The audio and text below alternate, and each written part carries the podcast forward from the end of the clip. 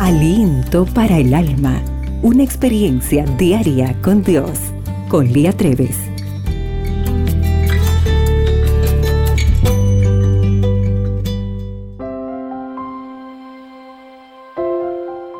Hola querida amiga.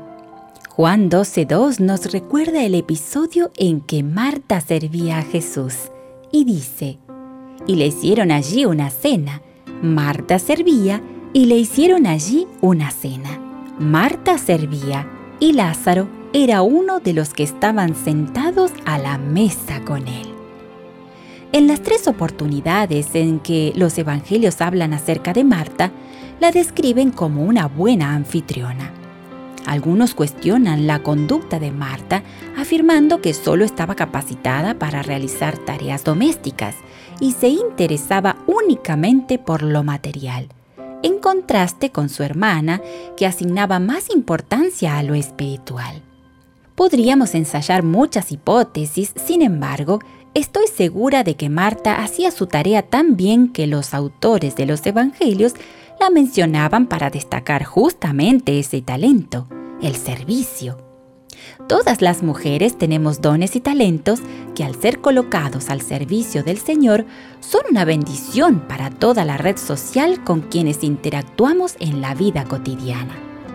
Entre esos actos de servicio está el trabajo doméstico. Considerarlo como expresión de servicio puede parecer absurdo en estos tiempos, ya que las mujeres han logrado niveles académicos y laborales que les impiden realizar el trabajo de casa. Pero como acto de amor es una entrega total, especialmente si es para nuestra familia. Podríamos comparar a Marta con las mujeres de la época. Todas cocinaban, todas lavaban, todas limpiaban. ¿Cuál era la diferencia? Ella servía para Jesús. Ese era un servicio que expresaba el amor que sentía por Jesús.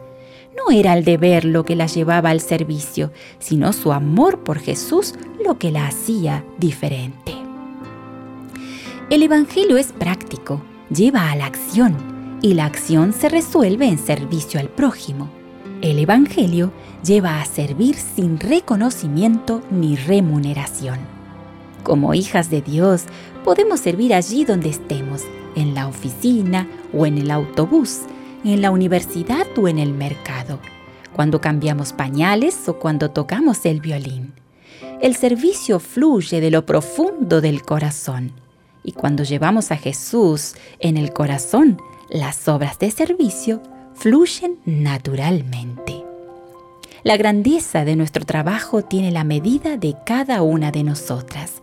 El mundo mide la grandeza por el número de personas que están a nuestro servicio.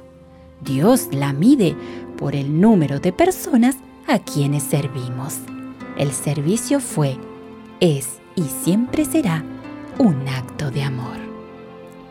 Señor, ayúdame a servir por amor, como lo hacía Marta.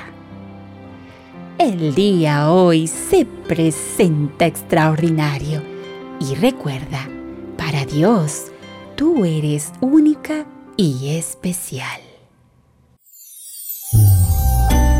Aliento para el alma, tu experiencia diaria con Dios.